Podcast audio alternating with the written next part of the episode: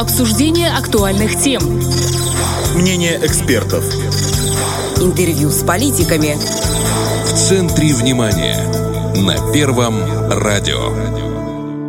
В центре внимания в эфире Первого радио в студии Наталья Кожухарь. Здравствуйте. Как найти дело своей жизни? Через этот выбор проходят все, иногда стремясь исполнить мечту детства, а порой найти свое призвание помогает стечение обстоятельств. Каждый, кто достиг успеха в своем деле, прошел свой неповторимый путь. Наша сегодняшняя героиня – учитель, но не простой. Немногие женщины выбирают своим предметом математику, еще реже идут работать в суровый мужской коллектив. Как преодолеть все преграды и предрассудки и достичь высот в профессии? Все узнаем. С нами на связи учитель математики высшей категории Тираспольского Суворовского военного училища Светлана Костюкова. Светлана Владимировна, добрый вечер. Добрый. Вот как не ошибиться в выборе профессии? Вот понять, что именно это оно, настоящее призвание. Как этот выбор сделали вы? Математика – мечта или случайность? Ну, математика – это не случайность. Я всегда любила, когда училась в школе, математику, точные науки. Они мне давались лучше всего. Ну и еще, наверное, сыграла роль то, что у меня два деда моих прошли Великую Отечественную войну, и один был летчик, а другой служил в артиллерийских войсках. И когда я приходила к ним, они меня, я внучку любили, садили на колени и ну, то один, то другой рассказывали, что в то время не было школы, конечно, заканчивали, у одного было 4 класса образования, у другого 5 и знаний не хватало, а это такие рода войск, где точность нужна, правильно направить траекторию полета, допустим, снаряда, а в авиации там вообще даже говорить э, не приходится. И вот жизнь заставила молодых учиться по новой. И вот я как-то так вот слушала, думаю, ну вот математика, вот там расчеты, вот когда пошла в школу, вот был мой любимый предмет математика. Ну, как интересно получается, то есть да. подвиги предков не только на патриотический вот настрой влияют, да, а и на выбор вот такой вот гражданской специальности. Но я вот учителем, наверное, с детства хотела быть, потому что играя в куклы, еще маленькой девочкой, я так, то лечила их, то учила. Но вот учила как-то перетянула больше. Мне нравилось перед ними выступать, и у меня такое впечатление было, что я выхожу на сцену, там, ну, передо мной там зрители, и я им рассказываю, там какие-то задачки с ними решала. Подвигла, наверное, вот к этой. Я даже не сомневалась, что я пойду вот в учительскую среду, специальность такую выберу. Но математика вот как-то в нашем сознании это все-таки больше мужское занятие. Вот почему-то есть такой стереотип. Приходилось сталкиваться с таким предрассудком? И если приходилось, как вы с ним боролись? Ну, наверное, мне повезло, что таких вот особых э, не было у меня случаев. Есть у меня и коллеги, и мужчины, и женщины, и, наверное, в равных количествах. И я бы не сказала, что математика – это только мужская профессия. Родину у нас защищали не только мужчины, и женщины тоже. Я считаю, что здесь главное склад ума, наверное.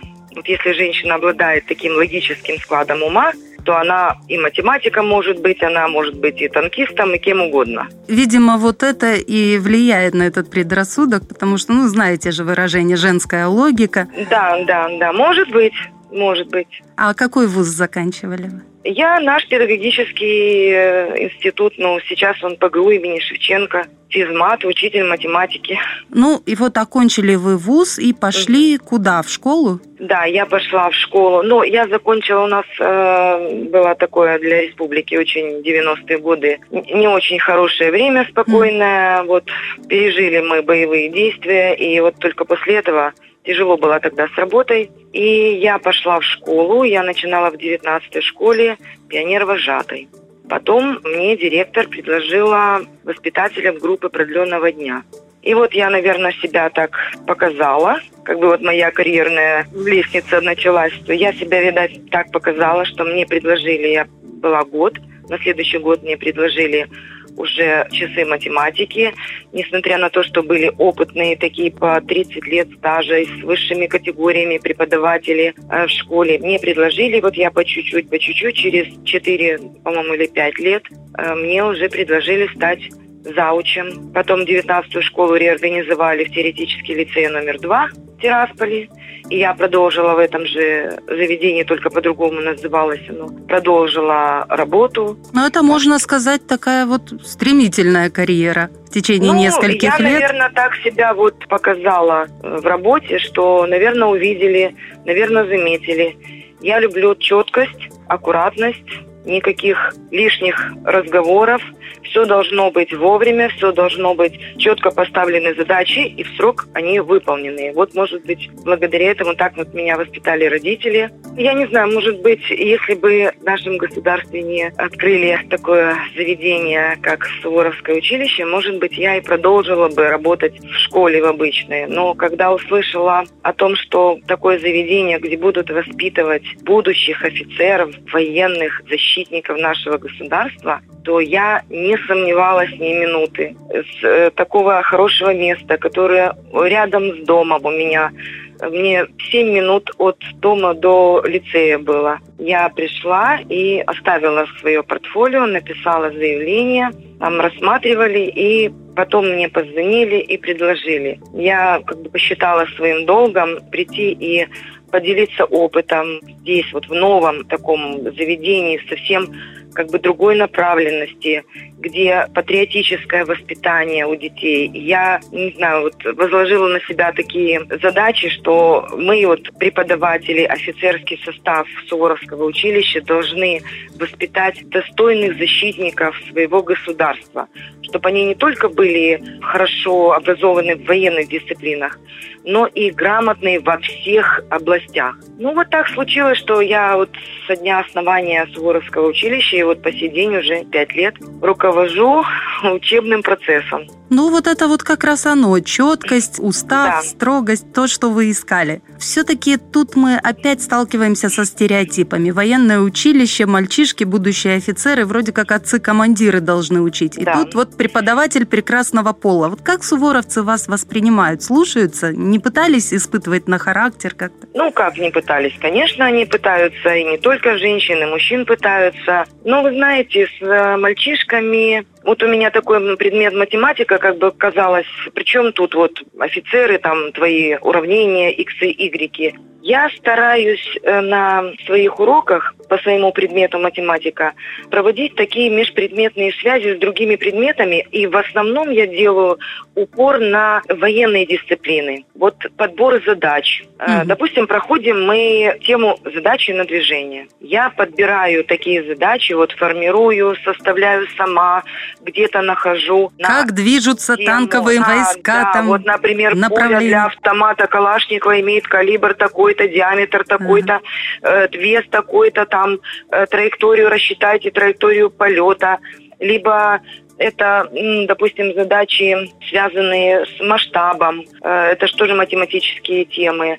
Э, На доли и проценты. Вот проходили доли, это части доли, пятый класс. Я беру выдержку из э, книги, там хорошие облака Ленинграда, как делили черный хлеб на кусочки, сколько кому доставалось. И вот они смотрят такими глазками, понимаете, вот мы сухую вроде бы такую науку, математику, но мы ее обыгрываем так, ну я уже придумываю там, ну конечно, не просто беру как-то так с неба, а с э, военнослужащими консультируюсь. Вот, к примеру, любимые мои задачи, вот максимальная скорость советского истребителя военного времени Як-3 720 километров в час, а немецкого истребителя Мессершмитт на 20 километров в час меньше. То есть вот эти все цифры брались из достоверных источников.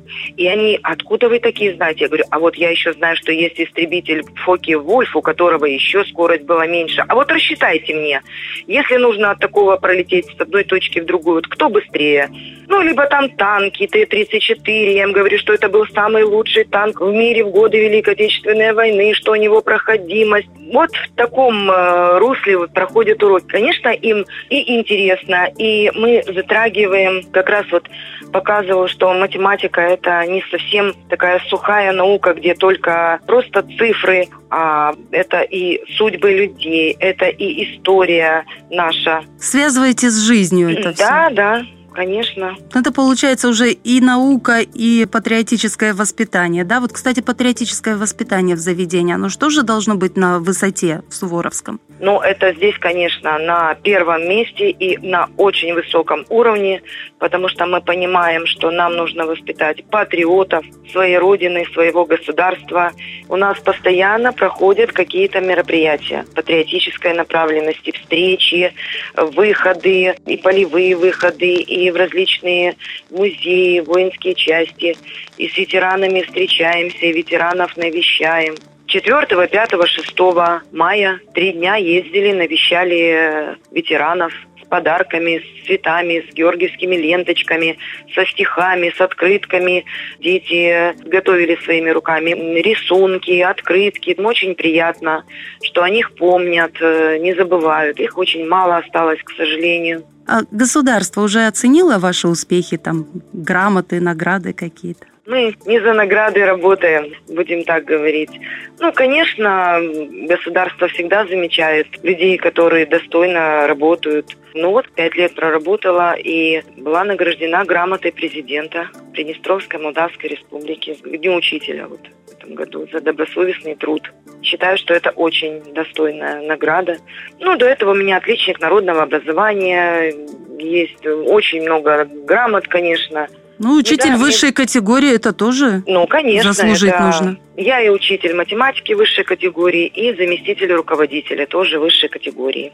Это тоже достойно оценено по моей работе. Но самое главное, наверное, все-таки признание учеников. Ой, ну это, конечно, просто, наверное, если куда-то вот назад эту ленту отмотать, наверное, ничего бы не поменяло. Ну, не знаю, считаю, что я очень люблю свою профессию. Я люблю вот эти глазки детские, которые смотрят на тебя и загораются таким прямо огоньком. И я чувствую себя с ними все время душой молодая. Вот этот детский смех на переменках.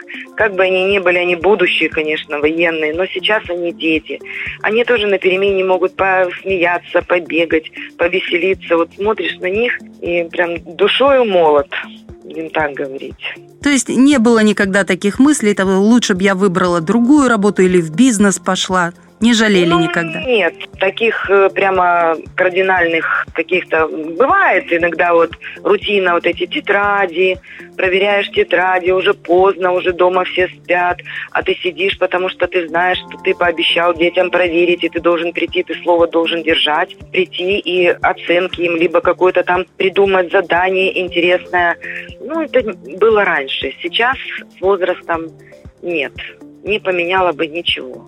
Какой совет вы дадите подрастающему поколению, которое сейчас стоит перед выбором дела своей жизни? Как не ошибиться в этом выборе? Нужно выбирать сердцем, душой. Не знаю, ну, наверное, все равно какие-то с детства у ребят есть предпочтения. Может быть, советуют дома, э, родители, родственники. Может быть, для них примером те же учителя, которые должны быть примером для наших учащихся, для подрастающего поколения. Не нужно, ну, извините, конечно, за сленг, вестись на какие-то легкие деньги. Не бывает такого.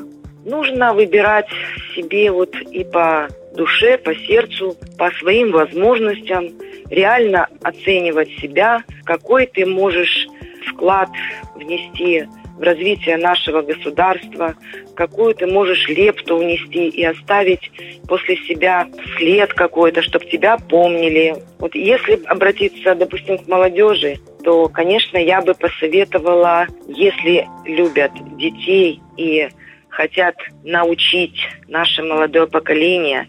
А профессии, конечно, все важны, все нужны. Но вот учитель, я считаю, что профессия – это суть, которой помочь детям стать настоящими людьми настоящими грамотными, образованными специалистами и в дальнейшем работать на благо своей родины, на благо своего государства. Много зависит, конечно, от учителя. Это и судьбы ребенка, его взгляды на жизнь. То есть нужно направить правильно. Ну, кто-то дает знания, кто-то мечту детям, потом они ее э, в жизнь воплощают. Ну, приятно, конечно, осознавать важность, значимость своего труда. Приятно видеть, как каких-то высот добиваются твои выпускники, ну, в различных областях. Я считаю, что вот учитель, как врач, это такая профессия, которая не имеет права на ошибку. Потому что вот что мы вложим в эти ранние такие еще вот умы, в эти души, как не испорченные ничем, вот какое зерно мы туда посеем, вот то потом мы и соберем и будем пожинать. Вот если брать, допустим, оборону государства, я опять возвращаюсь вот к нашим суворовцам, потому что это будущие защитники. Повышение обороноспособности – это одна из важнейших задач, допустим, развития и укрепления государства. Безусловно. А, задача преподавателей, учителей и, конечно, в, э, вот в Суворовском училище это еще больше на нас. Это задача воспитать достойных защитников своей родины, своего государства. Я бы сказала, элиту вооруженных сил Приднестровской Молдавской Республики. То есть вот здесь, вот в нашем учреждении. Вот со своей стороны, как математик, я хочу сказать, что математика и знание ее в любом роде войск она присутствует. И знание математики необходимо, чтобы это артиллерия, потому что без расчетов невозможно осуществить точность, правильный удар. Инженерные войска, танковый род войск, даже строительных войсках, не говоря уже о авиации, военно-морском деле.